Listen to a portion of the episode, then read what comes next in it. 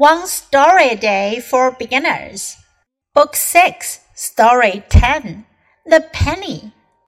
A penny is the smallest amount of money. Many countries have stopped using it. Why? Because a penny is not enough to buy anything. But there was a time when pennies were more useful. There are many sayings about the penny. For example, a penny saved is a penny earned. What does that mean? It means saving money is as important as earning it. Even though we don't use pennies anymore, that saying is still very true.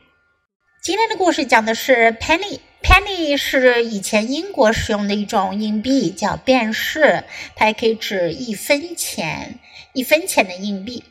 不过呢，在美国呢，一分钱的硬币呢叫 cent。The penny 便士一分钱硬币。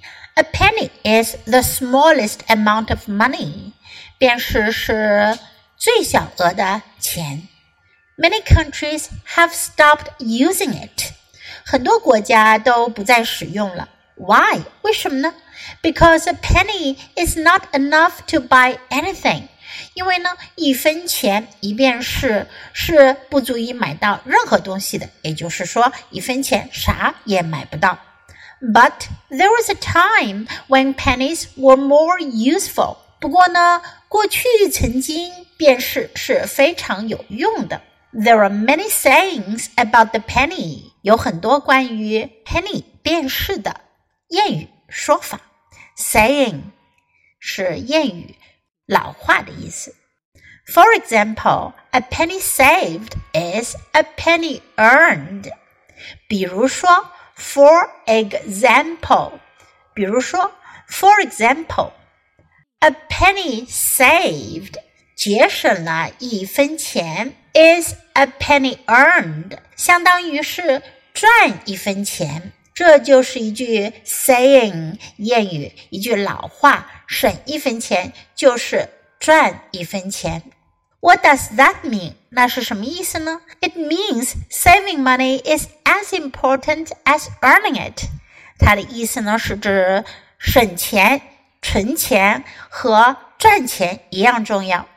even though we don't use pennies anymore，即使现在我们已经不再使用 一分钱的硬币了，that saying is still very true。这句话说的还是很对的。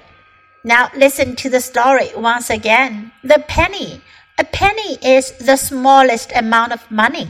Many countries have stopped using it. Why? Because a penny is not enough to buy anything. But there was a time when pennies were more useful. There are many sayings about the penny. For example, a penny saved is a penny earned. What does that mean?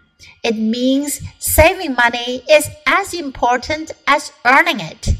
Even though we don't use pennies anymore, that saying is still very true.